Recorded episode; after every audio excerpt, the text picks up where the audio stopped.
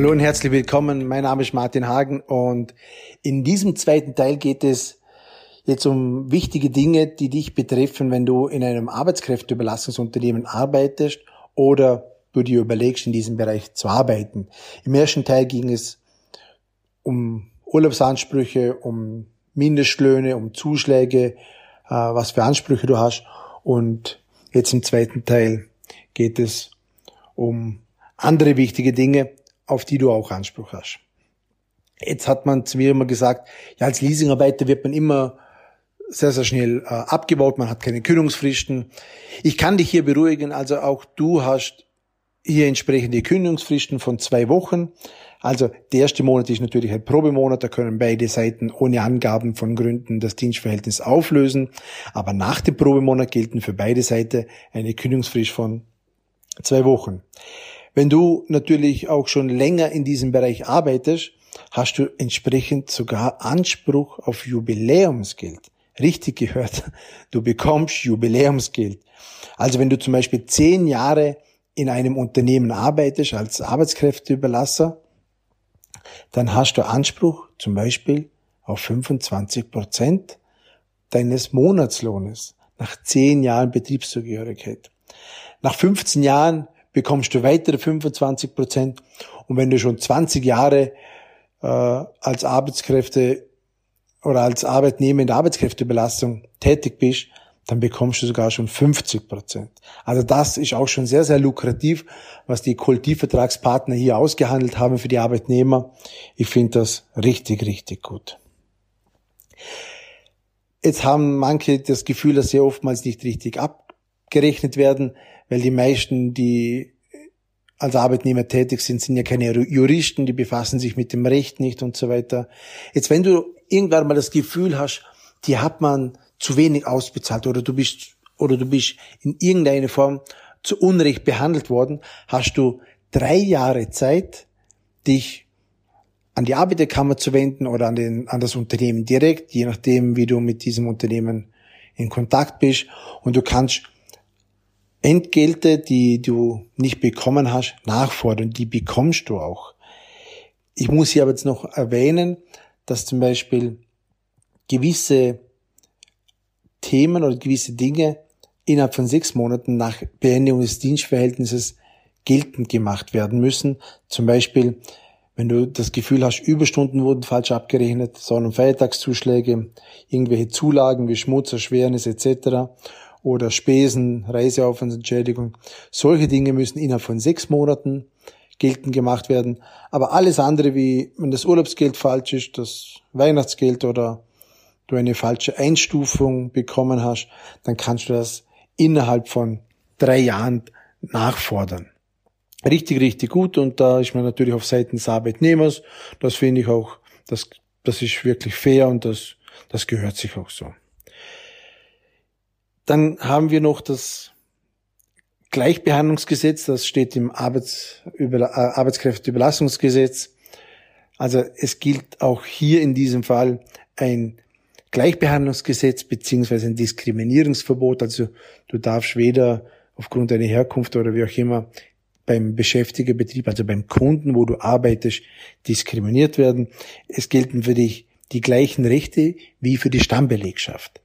Also das ist ganz, ganz wichtig für dich zu wissen. Jetzt haben viele schon gesagt, ja, bekomme ich halt, kann ich auch mal in einer Kantine essen gehen beim Kunde? Ja, natürlich. Du hast genauso Zugang zu Wohlfahrtseinrichtungen. Das nennt man im Gesetz so, Wohlfahrtseinrichtungen. Und Wohlfahrtseinrichtungen sind nichts anderes wie zum Beispiel die Werkskantine, der Werksverkehr oder die Kinderbetreuung. Also wenn du ein Kind in Betreuung geben möchtest und du bist als Leasingarbeiter dort, dann hast du genauso Anspruch auf diese Kinderbetreuungsstätte. Wo hast du noch Zugang? Und hier wird's richtig, richtig interessant und das schmeckt auch den Mitarbeitern eines Arbeitskräfteüberlassungsunternehmens. Du hast Zugang zu Weiterbildungsmaßnahmen. Also wenn du zum Beispiel einen Kurs machen möchtest, eine sprachliche Weiterbildung, du möchtest eine fachliche Weiterbildung machen, einen Schweißkurs, ein CNC-Kurs, ein Excel-Kurs oder ein Staplerschein, Kranschein, dann kannst du das jederzeit machen und, und das Arbeitskräfteüberlassungsunternehmen bezahlt dir zu 100 Prozent die Kosten. Die Zeitarbeitsbranche in Österreich hat hier äh, vor vielen, vielen Jahren ein, ein Fonds, ja, wie, wie kann man dazu sagen, ein Fonds in die Welt gesetzt. Da bezahlen sie Beiträge ein und auf, aus diesem Fonds können sie Weiterbildungsmaßnahmen äh, anfordern und diese für die eigenen Mitarbeiter nutzen. Also nutzt diese Möglichkeit, wenn du in der Arbeitskräfteüberlastung tätig bist, dass du dich weiterbildest. Es wird dir alles bezahlt. Also du musst nur noch hingehen, den Kurs machen und du bist um eine Erfahrung reicher, du hast eine bessere Qualifikation, du kannst entsprechend dann mehr verdienen. Also das ist richtig, richtig gut. Das ist wirklich einzigartig in ganz Europa. So eine Weiterbildungsmaßnahme, dieser Fonds, den wir haben hier in Österreich. Nutzt das aus. Du hast jederzeit Anspruch darauf, wenn du in der Arbeitskräfteüberlassung tätig bist. Jetzt, wenn du natürlich eine andere Meinung noch einholen möchtest oder fragen möchtest, wie das rechtlich ist, als Arbeitnehmer hast du natürlich ähm, ja einen gewissen Schutz. Du kannst jederzeit an die Gewerkschaft wenden, die vertreten dich in deinen Interessen. Das ist in Österreich in dieser Branche die Proge. Das ist die Produktionsgewerkschaft und die vertritt deine Interessen vor Gericht oder wie auch immer. Da kannst du jederzeit nachfragen. Die beraten dich sehr, sehr gut in deinen Rechten und können dir jederzeit weiterhelfen, wenn du mal nicht selber weiter weißt oder dich mit dem Juristenjargon, wo wir uns alle manchmal schwer tun in Österreich, die sagen dir schon, was du tun kannst, was deine Rechte sind und worauf du hier auch Anspruch hast. Ja, ich hoffe, ich konnte dir jetzt was mitgeben, wie es in unserer Branche so abläuft, dass es ganz, ganz viele Vorteile für dich gibt als Arbeitnehmer.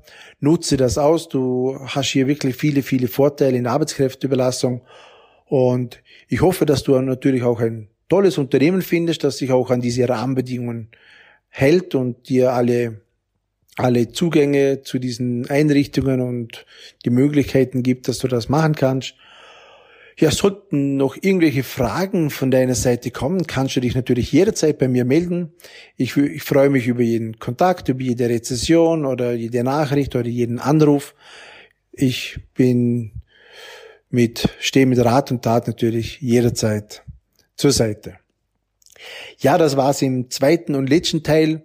Es war ja natürlich etwas sehr, sehr rechtliches, aber auch das gehört manchmal dazu, dass man einfach seine Rechten, Rechte kennt als Arbeitnehmer. Das war's dann schon wieder. Ich hoffe, es hat dir gefallen. Du konntest für dich was mitnehmen. Vielleicht war schon was Neues dabei, wo du gedacht hast, das habe ich noch nicht gekannt ähm, dann freut es mich umso mehr. Und ja, wie, auch, wie immer, ich freue mich natürlich über positives Feedback, 5-Sterne-Rezessionen auf iTunes oder wo auch immer du das jetzt hörst. Und ich freue mich schon auf die nächste Folge. Dein Martin Hagen.